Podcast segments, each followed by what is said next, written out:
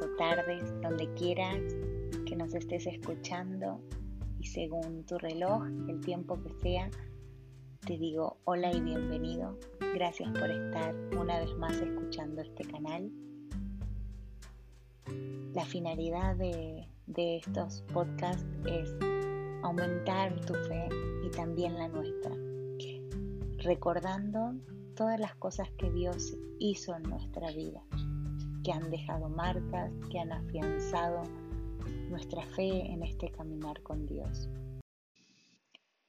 Y hoy te quiero contar una situación muy fuerte que me tocó vivir, donde mi fe fue puesta a prueba, ya tenía eh, años de cristiana, eh, teníamos a nuestro primer hijo con apenas un año y tres meses y venía otro bebé en camino.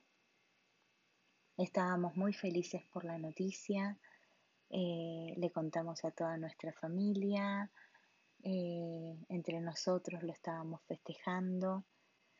Un día mi marido salió de viaje de trabajo y yo me encontraba sola en casa con con nuestro primer hijo, Juan Martín, que era chiquitito, y empecé con contracciones, unas contracciones muy, muy fuertes.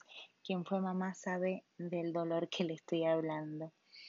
Eh, mi marido estaba lejos y al ser los dos extranjeros en, viviendo fuera de nuestro país no tenía a quien recurrir, entonces traté de soportar lo más que pude el dolor y y cuando me, senté en la cama y cuando me miro tenía eh, una pérdida bastante importante, un, charco de, sangre, me humedecía toda, toda mi pierna eh, y las contracciones seguían.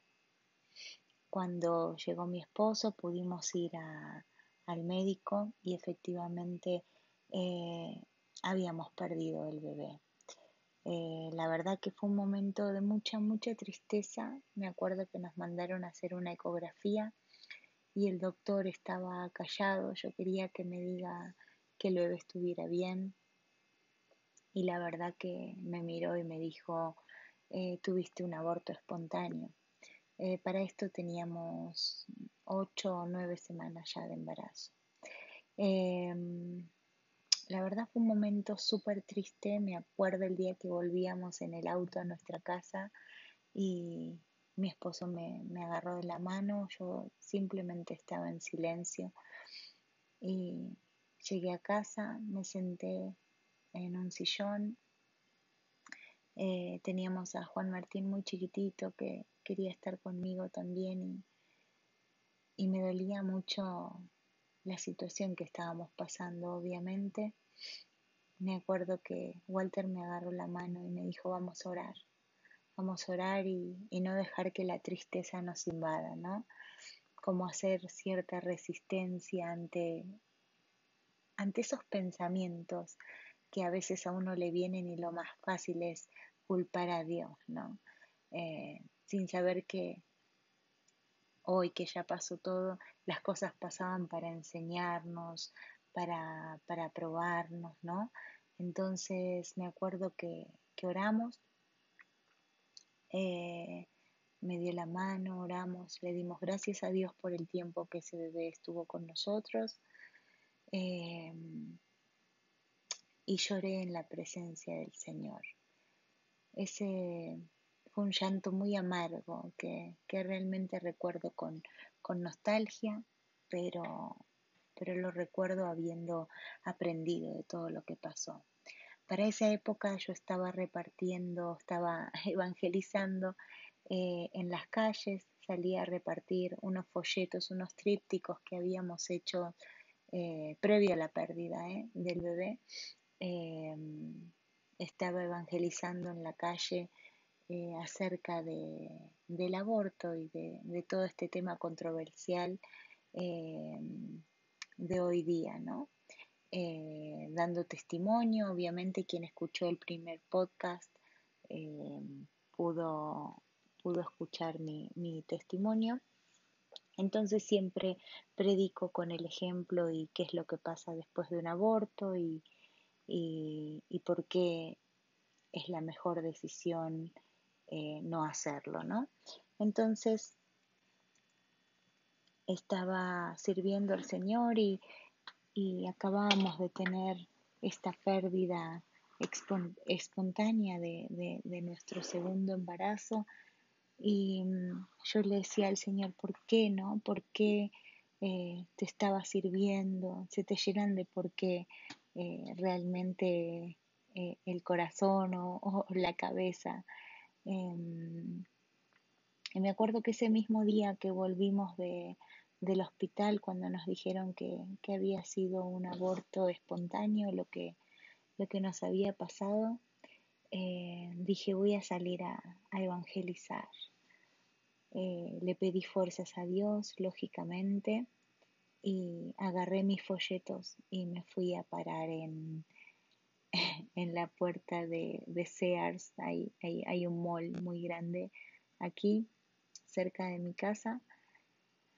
Y me fui ahí a la vuelta del World Trade Center, donde paraban los metrobuses que hay baja muchísima gente, antes de la pandemia obviamente, y, me puse a, servir. Eh, fue la mejor decisión que tomé. Servir en el momento de mayor dolor. Habíamos perdido un hijo. Estaba muy, muy triste y tenía dos opciones. Quedarme mal y, echando culpas a quien sabe qué, o servir a Dios, quien es el dador de la vida, quien es el que inicia la vida y quien es el que termina la vida. Entonces decidí ese día dedicárselo a Dios. La verdad que volví a mi casa con un gozo, una, una paz tan inexplicable que solo Dios, como dice en su palabra, eh, esa paz que sobrepasa todo entendimiento, ¿no? Bueno, eh, tuvimos que hacer un legrado por, por, el tiempo del embarazo, tuvimos que hacer un legrado creo que a la semana.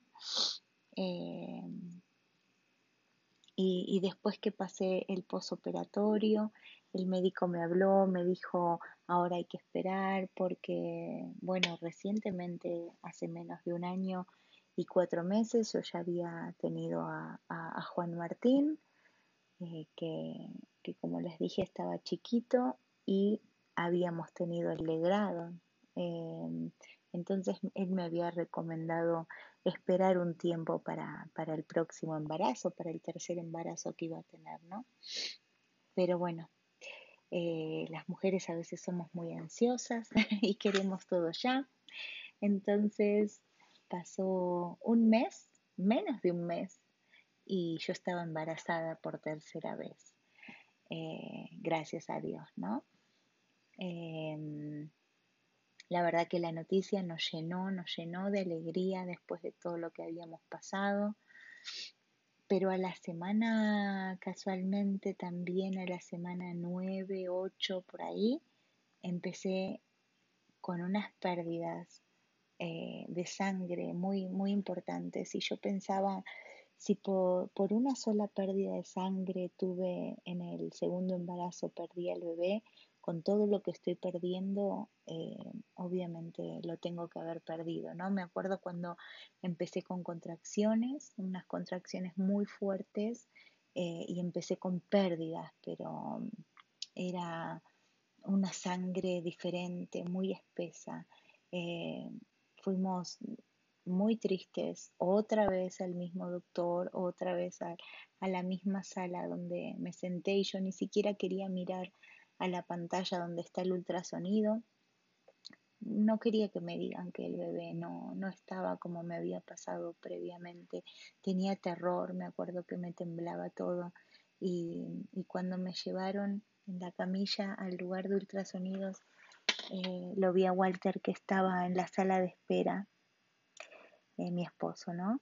Em, y él estaba orando, me acuerdo que, que oró antes de salir de casa y, declaró vida sobre, sobre mi panza, puso sus manos sobre mi panza y declaramos vida sobre el bebé, que no sabíamos ni qué era.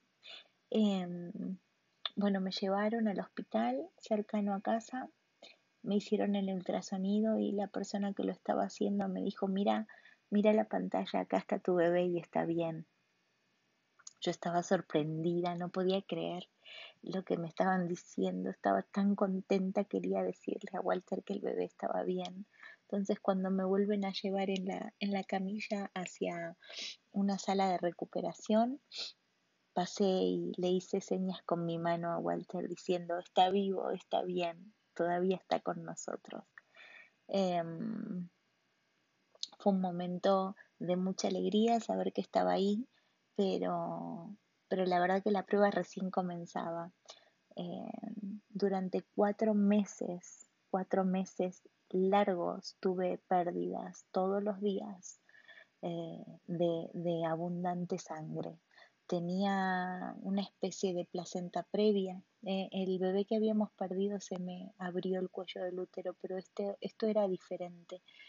Em, el cuello estaba cerrado, pero, pero perdía sangre, ¿no? Y me acuerdo que fui a, varios médicos pidiendo una, una segunda opinión, em, pidiendo esperanzas más que nada. Y y todos me decían, no, no te ilusiones, no, no te ilusiones con esto porque es muy probable que no, que no se logre. Me acuerdo de esa palabra, es muy probable que no se logre. Y cuatro meses es mucho para una mujer embarazada, eh, quien ha estado embarazada o quien ha perdido bebés o quien está ha tenido embarazos en riesgo, sabe que una mujer embarazada cuando va, al baño lo que no quiere ver es sangre en su ropa interior. Eso es eh, común en las mujeres que, que estuvimos embarazadas. Y yo vi eso durante cuatro meses. Estuve en cama, mm, vino ya lo dije, pero nosotros vivimos en México, vino un tiempo mi suegra a cuidarme, creo que un tiempo más mi mamá también. Todos los primeros meses fue ni siquiera poder ir al baño, hacer del baño en, en, la cama con, con, lo apropiado. Y, y un día, un día leí una historia que ya había leído muchas veces en, en mi Biblia, pero la volví a leer. Y yo quiero eh, leer esta palabra porque porque la palabra de Dios dice que la fe viene por el oír y el oír la palabra de Dios. Así que yo al margen de contarles el testimonio, quiero que escuchen lo que yo leí en ese momento. Abrí mi Biblia en Mateo eh, capítulo 20, versículo, eh, perdón, en Mateo capítulo 9, versículo 20, y dice, una mujer que hacía 12 años que padecía hemorragias, se le acercó a Jesús por detrás y le tocó el borde de su manto.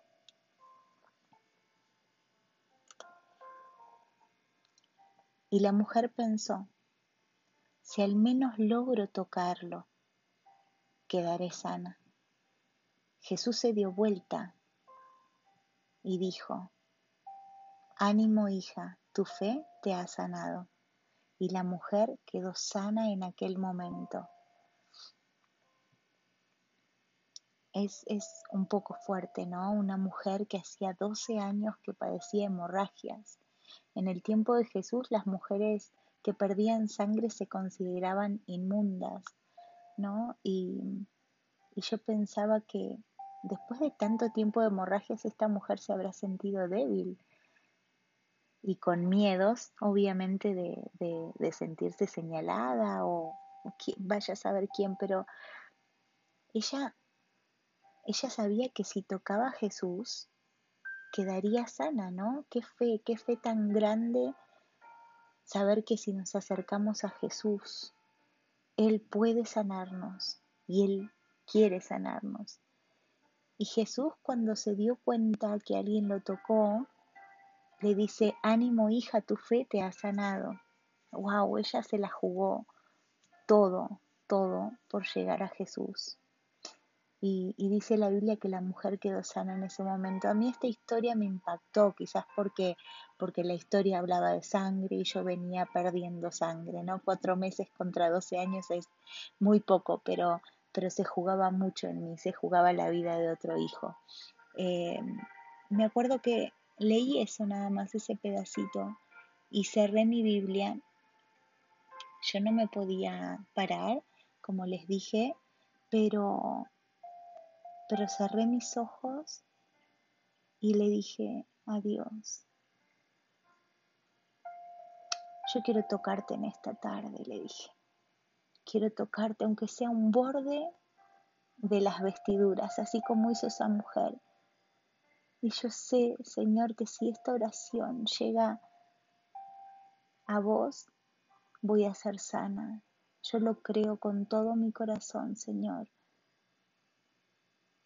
Le dediqué la vida de mi hijo que estaba en el vientre. Em,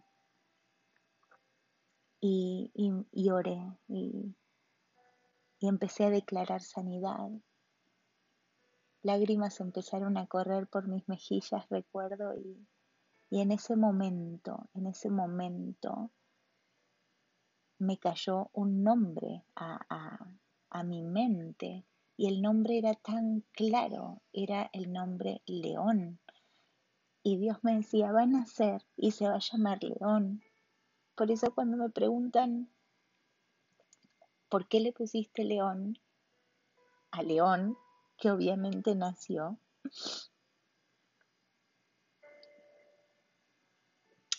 Yo les digo, yo no se lo puse, se lo puso Dios. Y aunque parezca alocado, aunque parezca algo sin sentido para muchos, ese día que oré y, sentí como propia la oración de esa mujer que sabía que si llegaba a Jesús iba a ser sana, después de esa oración me llegó su nombre y yo le creí, yo le creí. Eh, yo pude ver esa sanidad en mí y me la apropié y todavía yo seguía en cama, o sea, me acuerdo que pasaron dos o tres días y yo dejé de perder sangre. Fuimos al médico, a uno de los tantos que, me habían dicho que no me ilusiona y me dijo, estás bien. Em, la sangre se había reabsorbido y de cuatro meses en adelante yo pude vivir un embarazo normal, me pude volver a levantar, pude volver a caminar, pude disfrutar ese embarazo. Em, y, León nació. León es un, es un niño maravilloso, es un niño que solo Dios sabe su propósito, que ya lo encontrará, pero es un niño que, así como mis tres hijos, fueron dedicados desde el vientre para la gloria y servicio de Dios, para honrar su nombre. Eso es lo que declaro como mamá, ¿no? Em,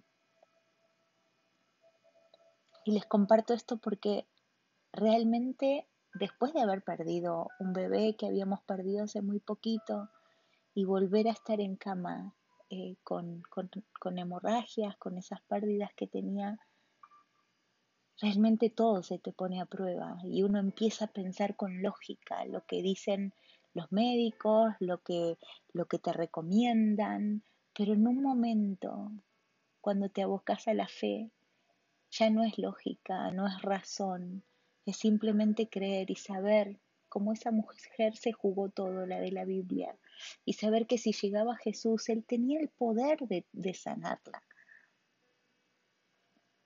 Así que bueno, quiero cerrar este podcast diciendo que tan solo cree porque el poder de Dios hace posible lo imposible contra todo pronóstico. Esto va para quien lo necesite. Tan solo cree y verás la gloria de Dios.